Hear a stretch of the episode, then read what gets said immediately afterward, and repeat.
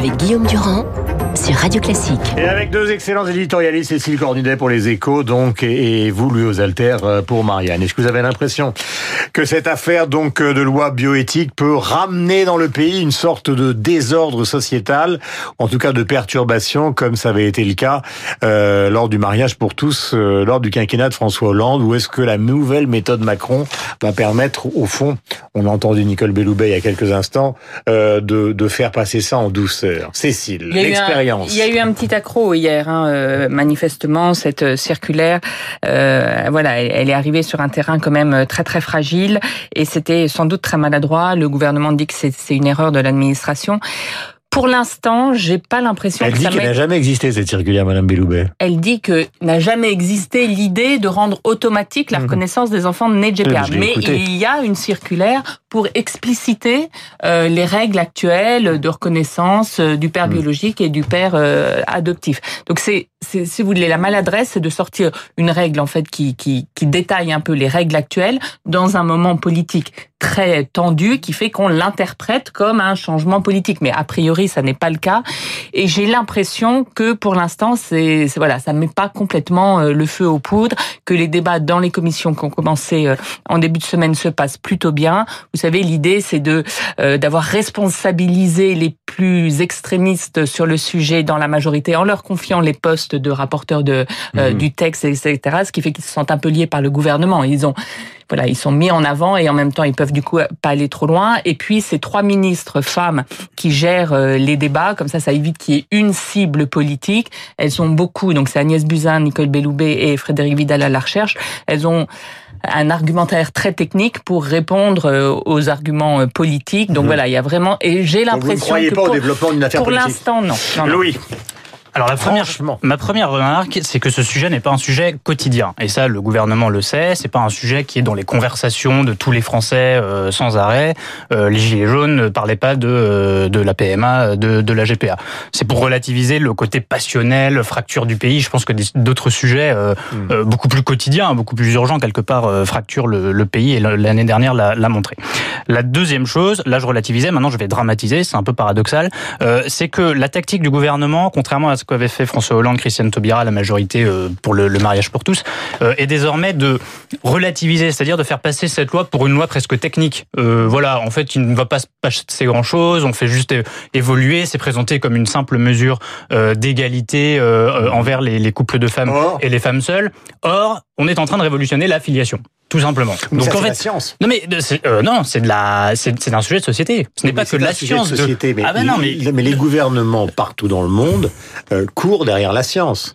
Puisque pour l'instant, on est en train de vous expliquer qu'aux États-Unis, il y a eu des tas de livres là-dessus, que en matière justement de biologie cellulaire Oui, oui, bien sûr.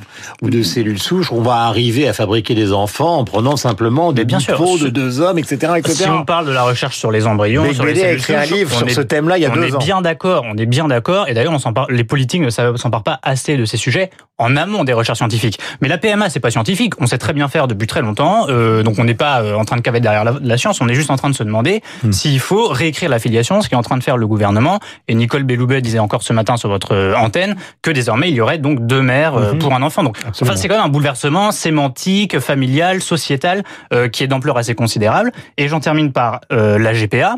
Euh, la tactique, la stratégie du gouvernement était de déconnecter complètement euh, le débat sur la PMA de la GPA pour ne pas justement entrer dans une phase plus passionnelle, parce que la GPA recouvre des enjeux Hmm. euh, et des clivages beaucoup plus passionnels que la, la procréation médicalement assistée pour les couples de femmes. Or, l'épisode d'hier est venu euh, illustrer euh, en réalité que le sujet était dans l'air et que surtout il est assez lié puisque évidemment qu'un jour euh, des couples d'hommes viendront invoquer le principe d'égalité pour essayer euh, Ah, c'est de, déjà le cas. de- mais voilà dites- non mais voilà et puis c'est déjà le cas C'est déjà le cas à l'étranger. Bah, ils l'invoqueront en France pour que Mm. la loi française l'autorise et on aura encore un autre débat. Mm. Donc autant avoir ce débat tout de suite. Moi en fait je trouve que c'est plutôt sain et moins hypocrite euh, de parler de la GPA pendant le débat sur la PMA plutôt que de prétendre que les deux sont déconnectés parce que ce n'est pas le cas. Parce que ce qui est compliqué aujourd'hui, c'est de se dire qu'il y a une équipe gouvernementale en France ou ailleurs qui essaye de trouver un équilibre dans un texte, alors que vous avez des cliniques en Californie, vous avez euh, tout simplement, j'allais presque dire, euh, des catalogues où on vous propose euh, des mères porteuses, euh, blondes, euh, voilà, etc., etc. Il y a un décalage complet. Il ne peut y avoir qu'un malaise par rapport à ça à partir du moment où le décalage existe entre la politique, les citoyens et la science, et la médecine et l'argent. Et la France a toujours été très très en retrait par rapport à la science. Euh, politiquement, tout le débat sur l'éthique, c'est justement de mettre des, des, barrières à ce qu'on peut faire. Et en France, on est vraiment par rapport aux États-Unis très en retard sur, enfin très en retard, très euh, conservateur euh, sur la recherche embryonnaire, sur le fait de choisir son enfant, euh, etc. Donc cette loi, elle apporte ça aussi, encore des nouvelles barrières en disant non, on va pas plus loin dans la recherche sur les gamètes, dans la recherche sur sur les maladies dit euh, que pourrait porter euh, notre. Mais reconnaissons tous les trois ensemble, et là on sort vraiment du rôle de journaliste et on redevient euh, les citoyens que nous sommes, que c'est quand même assez particulier de se dire qu'on peut choisir sur un catalogue les yeux d'un enfant qu'on souhaiterait avoir avec un tarif en dessous et une dame qui est prête à vous rendre service. Alors je sais peut-être que je suis complètement, euh, j'appartiens à l'ancien monde, ce qui est le cas, mais, mais mais ça existe et c'est quand même bizarre. Mais dans ce cas, je suis avec vous dans l'ancien monde, Guillaume. Mais mais j'avais fait une une enquête dans Marianne il y a quelques mois sur sur le, les, les, partisans de la gestation pour autrui dans la majorité, c'est-à-dire des députés qui, euh, à l'occasion de la loi bioéthique, voulaient amener un petit peu le sujet parce que en France aujourd'hui, et c'est leur droit, euh, des gens sont euh, pour la, la gestation pour autrui, pour le recours aux mères porteuses, et ils appellent ça la GPA éthique, c'est-à-dire qu'il y aura une façon éthique de faire concevoir un bébé mhm. par, une autre, par une première, ce qui est techniquement tout à fait possible, tout à fait au point, ce qui coûte très cher quand on le fait aux États-Unis, ce qui réduit en esclavage des femmes quand on le fait en Inde ou euh, dans d'autres pays euh, moins riches. Euh, mais en tout cas, il y a en France, et des gens l'ont dit, Nathalie Loiseau, qui était tête de liste aux européennes, et pour la GPA mhm. éthique. Elle l'a dit il y a quelques années, elle ne s'en cache pas, elle l'assume, elle a écrit dans un livre. sur cette antenne qui est opposée à la GPA d'une certaine manière, mais considère que le fond de l'affaire dans tout ça, c'est le bonheur, c'est-à-dire que le seul critère qui est à retenir, je ne veux pas simplifier son raisonnement, c'est de savoir si les enfants sont heureux, quelle que soit la nature du couple dans lequel ils sont insérés. Pour la GPA, il y a un autre critère qui est la, qui est la mère porteuse. qui est la mère porteuse. Qui est payée, qui est, euh, enfin, la façon dont elle est traitée, c'est surtout ça, en fait. Bah c'est un sujet de, il y a des collectifs féministes qui comparent cette pratique à l'esclavage, en fait, euh, et qui demandent son abolition universelle. Dernier point de cette affaire de football, il y aura un point de la ministre des Sports euh, ce matin. Noël Legrette dit au fond, alors c'est un constat qui est assez atroce, mais qui est comme ça, il dit une certaine forme d'homophobie est consubstantielle au foot. Si on arrête les matchs de foot, alors il dit c'est quand même assez aberrant sa situation, ce qu'il dit il faut les arrêter quand il s'agit de racisme, mmh. euh, mais quand il s'agit d'homophobie, il faut les continuer parce que c'est consubstantiel au football.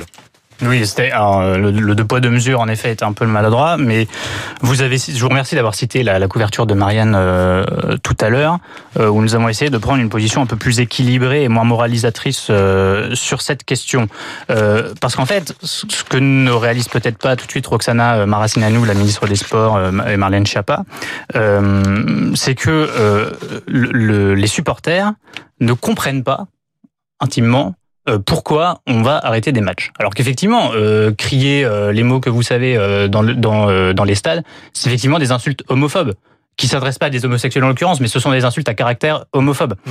Mais dans les, chez les supporters, quand on regarde un petit peu dans le monde de foot, quand on connaît un petit peu le, le monde du foot, en fait, c'est vécu comme une tentative de plus de la Ligue de régenter, de réglementer hmm. l'accès au stade. Avec l'idée derrière, euh, eh ben de faire un, du football un sport qui serait euh, moins populaire, peut-être plus chic. Et derrière ce que vous disent les clubs de supporters, les associations mm. qui se défendent d'être homophobes, même si effectivement on y entend des agents homophobes, c'est de dire, mais en fait, on, déjà on nous interdit les fumigènes dans les stades, on interdit l'alcool dans les stades, on leur interdit les déplacements, c'est-à-dire d'aller supporter son équipe quand elle se déplace à l'extérieur pour des raisons de, de sécurité euh, décidées par le préfet. Euh, et ça, c'est du coup vécu comme une euh, comme une humiliation de plus, sans dialogue sans avoir pris le temps du dialogue pour expliquer, bah, effectivement, crier euh, l'arbitre enculé, excusez-moi, mm. euh, oui, c'est homophobe, euh, ça blesse des gens, euh, mais il n'y a pas eu de dialogue antérieur à ça. La Ligue de football avait essayé de le faire. Le problème, c'est que les, les injonctions, voilà, les injonctions gouvernementales sont venues s'imposer à ça, et du coup, on fait sauter l'étape du dialogue qui était nécessaire. Voilà, Cécile, un dernier mot pour terminer, puisque l'argument de Le Gret, mais de toute façon, il va être battu en brèche par la ministre des Sports ce matin, puisque Macron s'est prononcé que la ministre est forcément obéissante. On connaît la logique de la Ve République, c'est de dire halte, on, arrête ça et on arrêtera les matchs. Le Gret lui dit c'est complètement impossible parce qu'on va être obligé d'arrêter tous les matchs. Oui, ça c'est possible, mais l'idée c'est justement de jouer sur cette incompréhension pour que la masse des supporters finalement ait une sorte de euh, de, de, de, regard plus euh, sévère contre les les quelques qui crient les injures homophobes. Et c'est vrai que ce qu'il y a derrière, c'est quand même est-ce que l'homophobie est un racisme comme les autres? Et ben moi je comprends assez ce, ce débat à vrai dire, mais je suis pas une grande supporter de, de football.